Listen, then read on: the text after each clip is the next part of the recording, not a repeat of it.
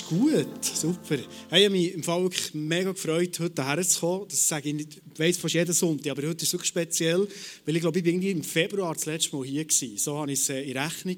Zwischen habt ihr wahrscheinlich viele mitbekommen, bin ich ein bisschen abgetaucht, ähm, weil es mir nicht so gut ist gegangen, das Burnout hineingeschlittert und jetzt bin ich äh, wieder zurückgekommen.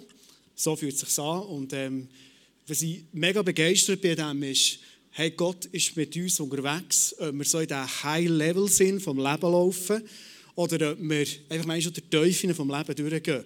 Ich weiß, es ist eine Binsenwahrheit, aber es ist einfach so. Und zwischen, wenn du selber im eigenen Leib erlebst, merkst du dass es einfach stimmt. Und darum stehe ich heute da wieder, vielleicht ein bisschen mit weniger Pfupf als auch schon.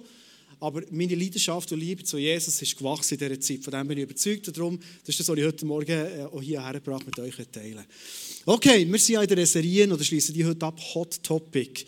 Und ich habe probiert, ähm, im Vorfeld Jesus zu fragen, was ist dein heißes Thema heute für ICF Interlaken und dem Abend noch für ICF Thun? Und ähm, werde das heute Morgen mit dir äh, mal teilen. Und zwar einsteigen ein mit etwas Sportlichem. Ich weiss, es ist Wintersport, aber ich fange gleich mal noch mit einer Sommersportart an. Wo vor zweieinhalb Wochen, alle, die auch ein bisschen Sport interessiert sind, vielleicht ähnlich wie ich, haben vielleicht die Geschichte von Granit Xhaka mitbekommen. Granit Xhaka spielt in England bei Arsenal. In der Schweizer Nationalmannschaft spielt er auch. Und er ist ein leidenschaftlicher Kämpfer. Es bekommt fast keine so viele gelbe und rote Karten wie er, aber wirklich für sein Team alles gibt. Und dieses Spiel gegeben, hat wieder alles gegeben und er läuft raus, er wird vom Trainer ausgewechselt. Vor zweieinhalb Wochen. Und wenn das gut los ist, die Leute sind pfeifen, oder?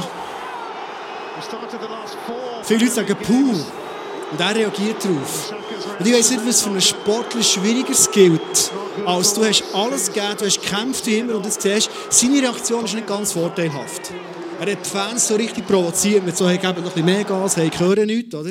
Das ist der Granit Xhaka. Wenn du die Geschichte mitbekommen Er ist so provoziert worden und seine Reaktion war so negativ auf das Publikum. Er hat noch ein paar Wörter gesagt, vorher ist sehr Zwischen haben sie das angemacht, oder? Dass man nicht sieht, dass er Fuck off sagt und Fuck you sagt. Hast du das alles nicht verstanden? Es sind nicht gute Wörter rausgekommen. Sein Trainer hat ihn degradiert, die Captainbinde verloren. Er ist nicht mehr aufgeboten worden. Und ich habe mir überlegt, was geht im Herz von so einem Fußballer ab? Du gibst alles, dann wirst du auspfiffen. Vielleicht hast du das schon mal erlebt. In dieser Situation, vielleicht nicht als Fußballer. Du gibst alles.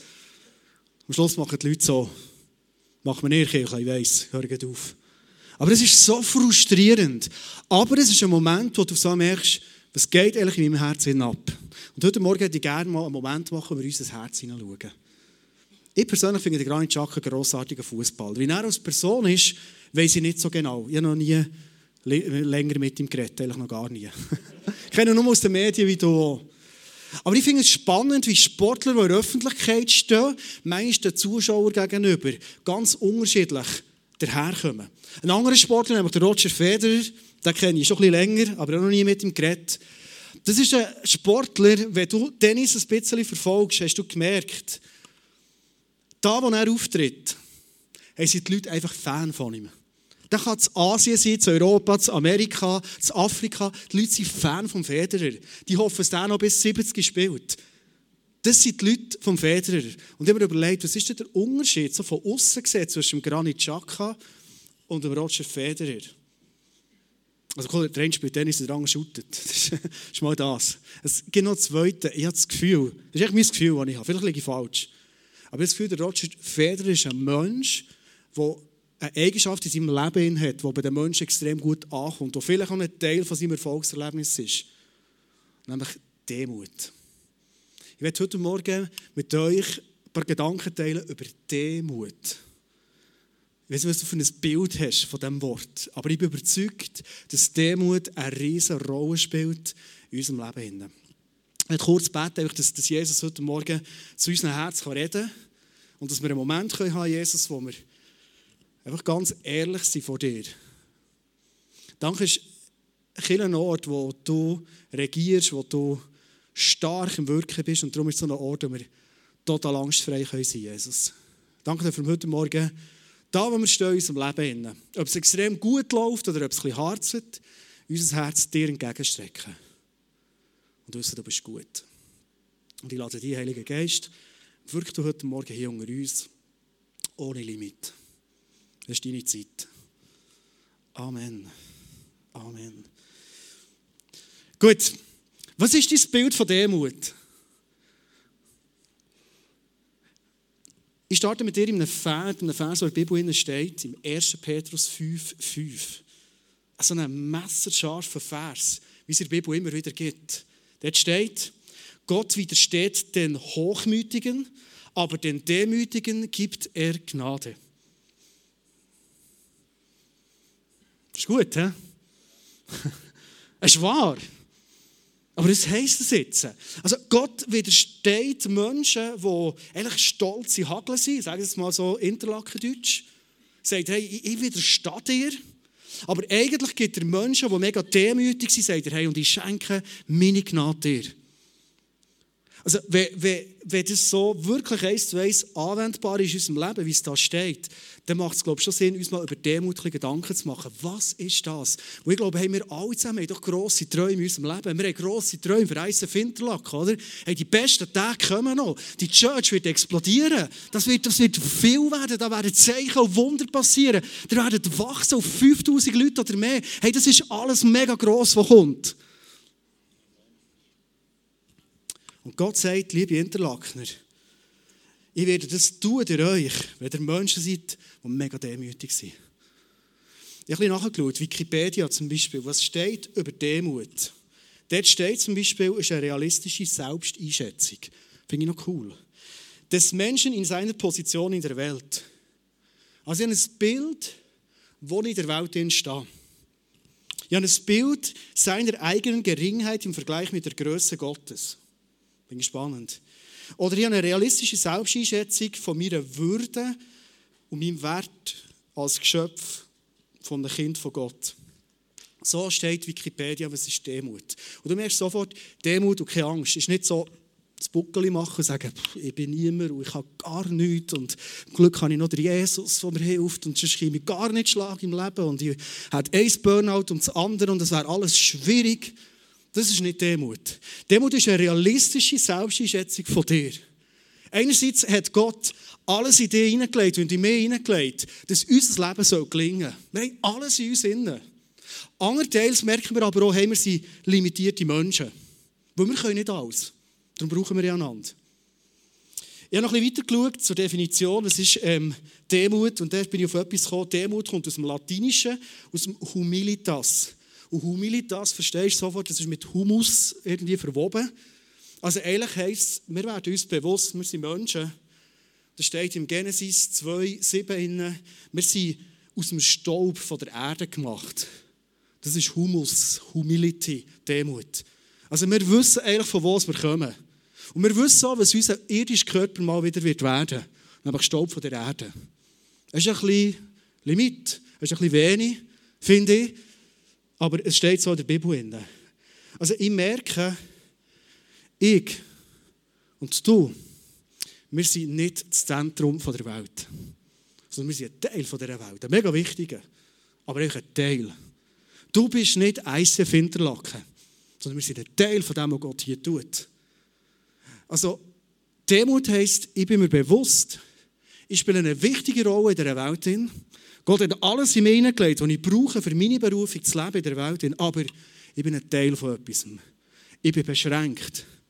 Ich bin nicht der Nabel der Welt. Sondern die Welt dreht sich um Jesus, von dem bin ich überzeugt. Ich werde mit dir heute Morgen in äh, ein paar Punkte hineingehen. Und bevor wir das machen, will ich dir heute Morgen auch die Chance geben, mal zu überlegen, wo stehst du mit deinem Herzpunkt und Demut. Und wir noch einmal zu diesem Vers zurück, 1. Petrus 5,5 ist in der Luther-Übersetzung, wo steht, Gott widersteht den Hochmütigen, aber den Demütigen gibt er Gnade.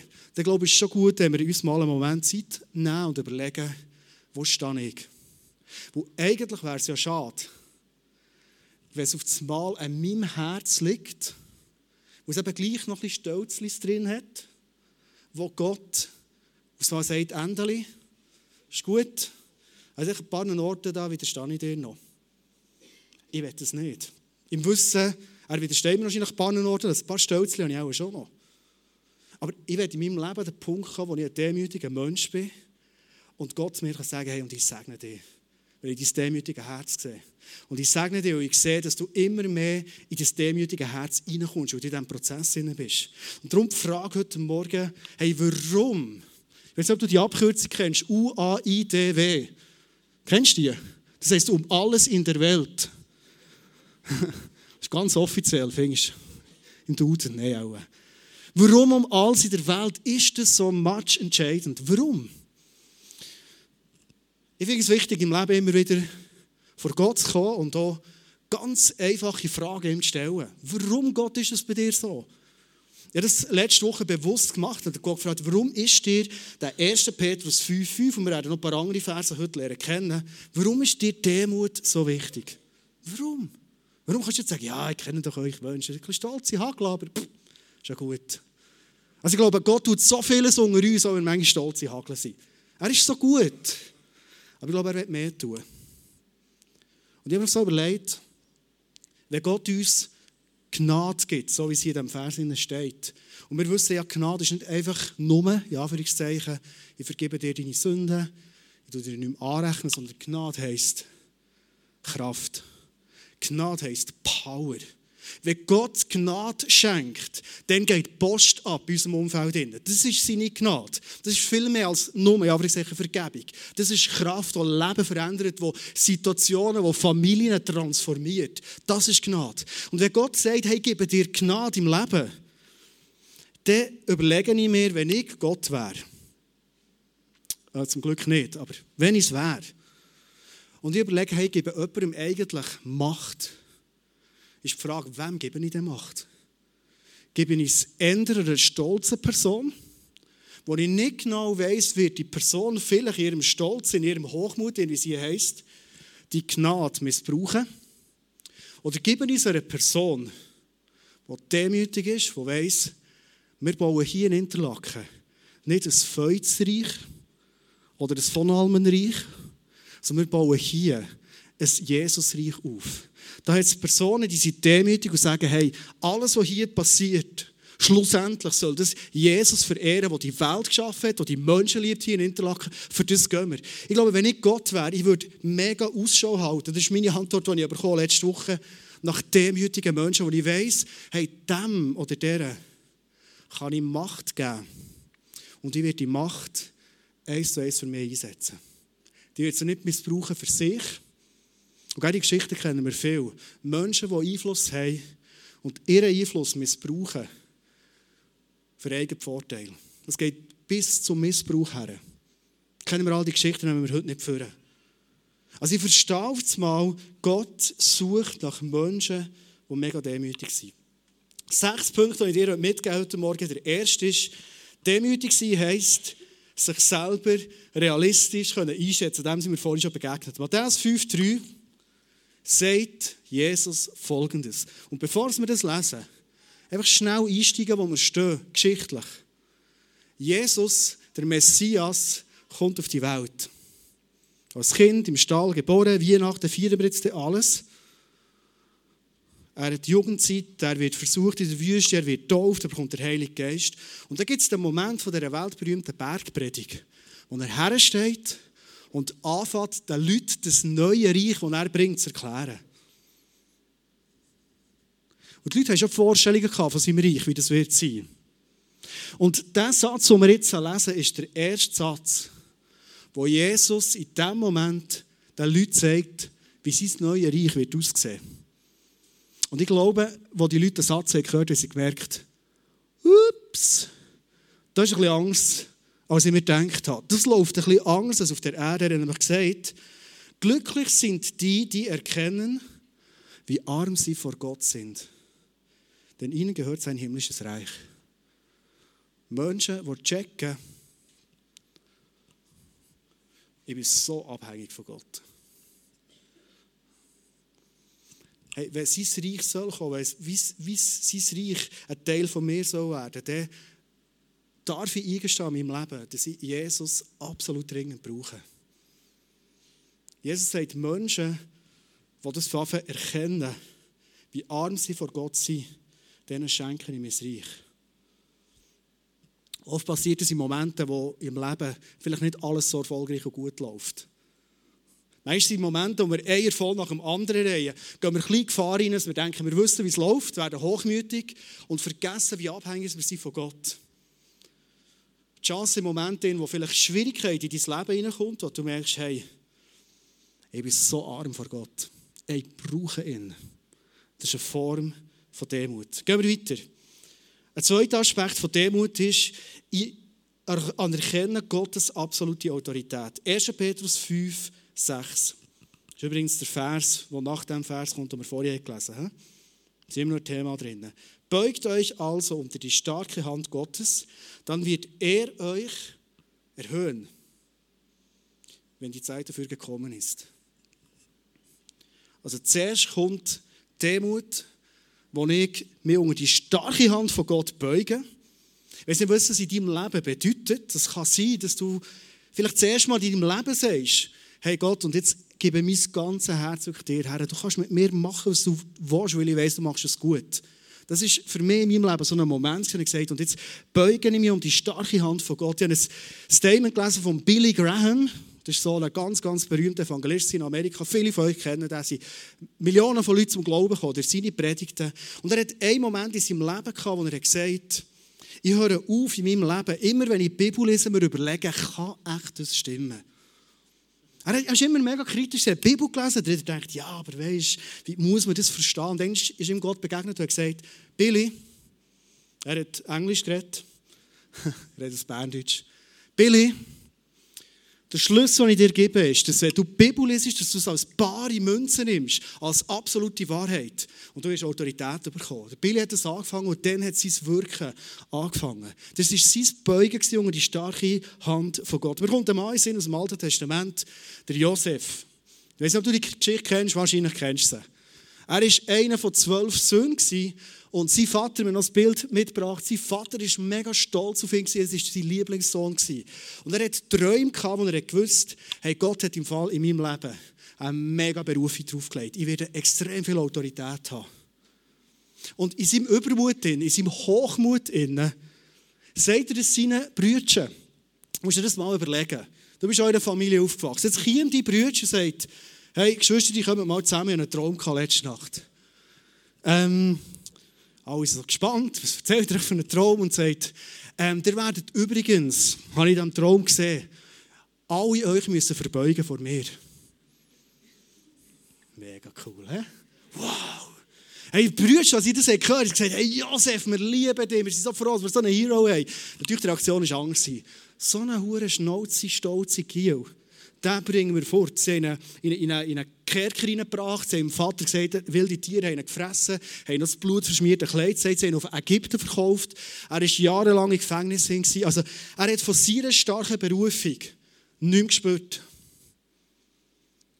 Es hat einen Moment gegeben, wo er sich unter die starke Hand von Gott hat müssen beugen Verstehst du? Seine Berufung war immer noch die gleiche. Seine Brüder, sein Volk wird sich verbeugen vor ihm. Aber nicht am Tag nach dieser Nacht, als er es geträumt hat, sondern Jahre später, nachdem er unter hat müssen. Und er gesagt, ich beuge mich unter deine starke Hand, Gott im Himmel. Und dann hat Gott gesagt, und jetzt ist meine Zeit da. Jetzt ist deine Zeit da. Und er sagt, wenn die Zeit dafür ist gekommen, 1. Petrus 5, 6, dann werde ich dir erhöhen. Und Josef ist der einflussreichste Mann von der ganzen Welt geworden. Der einflussreichste Mann. Klar ist der Pharao noch über ihm, ist der zweithöchste, aber der Pharao hat ja nur gemacht, was der Josef gesagt hat, oder? Also sein Einfluss war huge. Kannst du dir nicht vorstellen. Aber vorher, jahrelang, ein Training unter die starke Hand von Gott. Der dritte Punkt, Demut heisst, ich habe ein Ja zu mir. Fall ein mega wichtiger Punkt. Ich habe ein Ja zu mir, wie ich bin. Und zu dem Platz, den mir Gott hat gegeben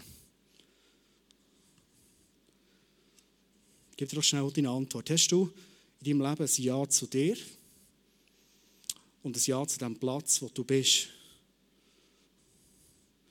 Lukas 14, 14, 11 steht, denn jeder, der sich selbst erhöht, wird erniedrigt werden und wer sich selbst erniedrigt, wird erhöht werden. Ich weiß nicht, ob du die Geschichte kennst, die hinten dran ist. Jesus ist dann so ein Festessen eingeladen worden. Zu dieser Zeit ein Festessen, also ich kann mir das heute nicht mehr vorstellen, aber dann war es so, gewesen, da hatten sie riesige Tafel und die angesehensten Leute sind zu oberst und die, die, die wenigst angesehensten Leute sind zu unterst. Das war so die Tischordnung. Und Jesus sagt hier quasi, hey, du kannst jetzt überlegen, sitze ich hier oben her, mit der Gefahr, dass der Hausherr kommt und sagt, Endo, du sitzt ein bisschen zu weit oben, musst ein bisschen mit mir runterlaufen. Dann laufst du vor allen Leuten den Tisch runter und sagst, da darfst du sitzen. Also ich habe die Möglichkeit, erniedrigt zu werden oder, was Jesus sagt, hey, mach es gescheiter anders. Hock mal unten Und dann kommt Jesus und sagt, du Ende, was machst du, Junger? Komm, ein bisschen rauf. Dann kannst du vor allen Leuten auflaufen. Nicht stolz, aber einfach dankbar, weil Jesus hat für mich einen Ehrenplatz parat. Das ist die Geschichte, die Jesus erzählt. Er sagt, hey, lass uns Menschen sein, die lieber von unten gegen oben gebeten werden, als von oben gegen unten. Also lieber aufsteigen, Nazi A, als in Nazi B absteigen. Ich hatte so eine Situation im Sommer, wo ich in die Schule gegangen bin, wo ich Lehrer geworden bin, in meinem früheren Leben, in meinem letzten Leben, aber auch gut als Lehrer. Da haben wir einen äh, Zeichnungslehrer gehabt. Wenn wir aber eine Zeichnung haben gezeichnet hat er am Schluss gesagt, also tut alle eure Zeichnungen auf einen langen Tisch legen. Und dann hat er gesagt, jetzt könnt ihr mal während einer Minute immer die Zeichnung, die du extrem schön findest, ein bisschen gegen links tun und die, die du nicht so schön findest, gegen rechts tun. Und dann war das hin und her. Gewesen. Und du konntest zuschauen, wie deine Zeichnung, und ganz ehrlich, ich bin ein ganz schlechter Zeichner, und ich konnte schauen, wie meine Zeichnung das Wägli gegen oben genommen hat. Und jedes Mal, wenn wir das gemacht haben, wir haben es zum Glück nicht jedes Mal gemacht, jedes Mal, wenn wir es gemacht haben, ist meine Zeichnung zu. Oh, so hart. Ich bin drüber gekommen. Das Burnout hat nichts zu tun mit dem. Aber ich bin aber, weißt du, aufgegangen und dachte, so meine Zeichnung mal zu oberst her. Vielleicht geht die Minute nicht so lang wie sonst und dann muss es gar nicht bis runterkommen. Und dann habe ich gesehen, wie es runter ist. Ich war da im Fieber, im Fieber. Manchmal bin ich heute ins Hurtig rauf, du, auch meine, ja, genau. Aber am Schluss war die immer zu unterst. Weißt du, der Lehrer noch, das weiss ich noch, dann so durch den Tisch gelaufen, hat Zeichnung und gesagt, wunderschön, seht ihr da, wie die Farben ineinander verlaufen, ganz, ganz grosse Kunst. Eigentlich ist der Künstler, der da ist, dann ist er runtergelaufen, hat meine genommen und gesagt, und so kann man es auch lösen. So ein bisschen kleinkindliche Züge sieht man noch in dieser Zeichnung. Gut. Jesus sagt, Endo, tu doch deine Zeichnung gescheiter zu her. Du weißt, dass du nicht zeichnen kannst. Du, du kannst nicht gut zeichnen, es ist so. Ich habe kein Problem damit, by the way. Aber vielleicht hast du Freude, dass es vom untersten Platz auf den zweiten untersten geht. Du denkst, yes. Wow, danke, so gut. Jesus sagt, hey, lass uns Menschen sein. Wir lachen jetzt darüber, aber ich glaube, es ist eine ganz tiefe Wahrheit, die ein Ja haben zu unserem Platz. Ich hatte ein persönliches Erlebnis in den letzten Wochen, wo ich selber gecheckt wo Stolz sitzt in meinem Leben. Und zwar waren wir in einer Pastorenretrette und der Leo, der Movementleiter, hat über Stolz geredet. Und ich habe immer das Gefühl, in meinem Leben Stolz spielt nicht so eine Rolle. Ich habe das Gefühl, ich bin nicht so stolz. Genau, hast du vielleicht auch das Gefühl. Ist ein okay Gefühl. Und er hat gesagt, stolze Pastoren haben ein Problem. Sie sind nämlich Pastoren, die sich oft über Kille und über die Situation, die Kille drin ist, beklagen. Also ich dachte, ups, kenne ich. Du schaust in die Kirche rein, denkst, ja, da könnte vieles anders sein und für mich stimmt es nicht und so weiter. Und er hat erzählt, eigentlich ist es nichts anderes als Stolz, dass du in dem Moment sagst, hey, das muss ich mir jetzt nicht lassen, was die Kirche da bietet für mich. Oder wo die Kirche da vielleicht steht, oder? Und du beklagst dich, gehst zu Gott und sagst, hey, also, hast du nicht eine andere Aufgabe für mich? Hey, ich muss mich da irgendwie zum Esu machen, manchmal mit diesen Leuten. Gib manchmal so ein Gefühl, nicht immer, es ist so ein paar Momente. Und du beklagst dich vor Gott. Und ich habe gemerkt, ich habe kein Ja zu dem Ort, wo mich Gott hat hergestellt hat. Oder nicht ein vollumfängliches Ja. Vielleicht partiell schon. Weißt du, so am Sonntag predigen, wo alles gut läuft, die Leute hören dazu und nicken noch, und die am Anfang noch ein bisschen klatschen. Aber weißt du, unter der Woche, wo manchmal schon schwierige Gespräche hast, was herausfordernd ist. Und ich gemerkt, wie Gott sagt, Andi, ich habe dir einen wunderbaren Platz gegeben in meinem Reich. Und die Frage ist, hast du ein Ja zu dem? Oder willst du dich immer wieder beklagen? Mit anderen Worten, willst du deinen Stolz ablegen und sagen, Hey, das stimmt, als Pastor läuft es nicht immer so, wie du dir das vorstellst. Gell? Nicht immer. Sehr oft, aber nicht immer. Und hast ein Ja zu dem. It's part of the game. Weißt wo du Situationen in deinem Ort hast, wo Gott dir hergestellt wo du manchmal merkst, du beklagst dich. Du sagst, eigentlich hätte ich an einem anderen Ort sein. Eigentlich habe ich etwas Besseres verdient. Eigentlich muss ich mir das von meinem Chef nicht anlassen. Eigentlich meine Kunden, wie die mit mir umgehen, das ist unterste Schublade. Also, ey. Jesus sagt, Demut ist, ich habe ein Ja zu dem Ort, wo ich bin. Und so habe ich Gott geschafft. Der nächste Punkt ist, lass uns Menschen sein, die belehrbar und lernend sind. Das ist eine Form von Demut. Matthäus 18,4 sagt Jesus, wer aber so klein und demütig sein kann wie ein Kind, der ist der Größte in Gottes himmlischen Reich. Hey, wenn du lernst wie ein Kind, dann bist du der Größte in seinem Reich. Belehrbar und lernend. Zweitletzter Punkt. Demut heisst, ich bin ein Mensch, der reflektiert lebt. Die Aussage, die wir hier lesen, im Psalm 139, Vers 23, ist eine Aussage von einem Mann, was über ihn heisst, er ist ein Mann nach dem Herz von Gott, der David, der König. Und der David hat etwas gesagt, und das finde ich so demütig von ihm. Er sagt, hey, look Gott, ich checke manchmal nicht, was in meinem Herzen abgeht. Und jetzt macht er einen Schrei zu Gott und sagt, erforsche mich Gott und erkenne, was in meinem Herzen vor sich geht. Prüfe mich und erkenne meine Gedanken. Sieh, ob ich einen Weg eingeschlagen habe, der mich von dir wegführen würde und leite mich auf dem Weg, der ewig Bestand hat. Demütig sein heisst, wir sind Menschen, die uns von Gott und auch von anderen Menschen reflektieren lassen. Und du merkst jetzt mal in diesem Wort Demut steht eben noch Mut drin. Hey, das braucht im Fall Mut. Ich weiß nicht, wo du in deinem Leben den Mut einbauen hast, wo du absitzt und sagst, Gott, hier bin ich. Hey, schau in mein Herz hinein. Gott, prüf mein Herz. Gibt es irgendetwas, wo ich Gefahr laufe, dass ich dir untreu werde. Hey, hier bin ich. Durchleuchte mein Herz, Gott im Himmel. Zeig mir es auf. Oder vielleicht bist du so mutig. Ich mache das manchmal mit, mit den engsten Leitern bei mir im ISF Turin, wo ich sage, hey, liebe Freunde, zeigt mir mal, wo habe ich aus eurer Sicht blinde Flecken in meinem Leben. Wenn du das mal machst, mit den Leuten, die du eng zusammen arbeitest, das wird mega spannend, ich kann dir sagen. Wir haben es mal als Leitungsteam gemacht. Alle vom Leitungsteam haben etwa zwei, drei Feedbacks bekommen. Ich habe etwa 20 Feedbacks bekommen. das ist los als Leiter. Aber es ist mega spannend. Und die Frage ist, habe ich den Mut, herzusitzen und von Gott oder von den engsten Leuten mir zu reflektieren? Wo habe ich in meinem Leben blinde Flecken, wo ich Gefahr laufe, dass ich völlig neben der Schiene bin? Offenbar ist es eine Form von Demut, wo Gott sagt, hey, es ist so wichtig, dass mein Reich in die Erde hinein wenn du ein Mensch bist, der den Mut hat. Demütig sein und sich reflektieren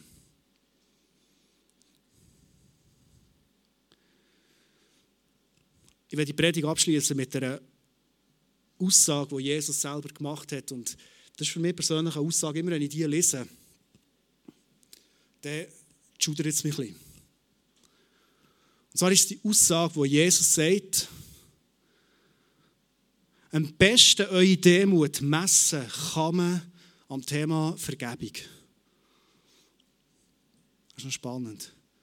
Am besten kann man Demut messen, ob du ein Mensch bist, der bereit ist, zu vergeben. Du siehst sie eingeblendet. Matthäus 6, 14 und 15. Wenn ihr den Menschen ihre Verfehlungen vergebt, wird euer Vater im Himmel euch auch vergeben. Dorthin schudert es mir noch nicht so. Aber das, was jetzt kommt, das finde ich recht einschneidend. Jesus sagt, wenn ihr aber den Menschen nicht vergebt, wird euer Vater im Himmel euch eure Verfehlungen auch nicht vergeben.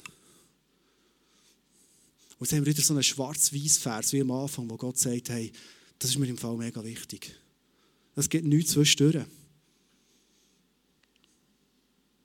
Und ich habe gemerkt, in meinem Leben als Pastor und ich glaube, in deinem Leben als Mutter von Kind oder als Arbeitnehmer irgendwo der Arbeitswelt, als Schulhausabwart, als Bauer, als Verkäuferin, Bettelhandelsangestellte heissen die heute, gell? Wo hast du dein Bänkchen, wo du in deinem Leben her sitzt und dir überlegst, hey, gibt es irgendwo einen Ort in meinem Herzen,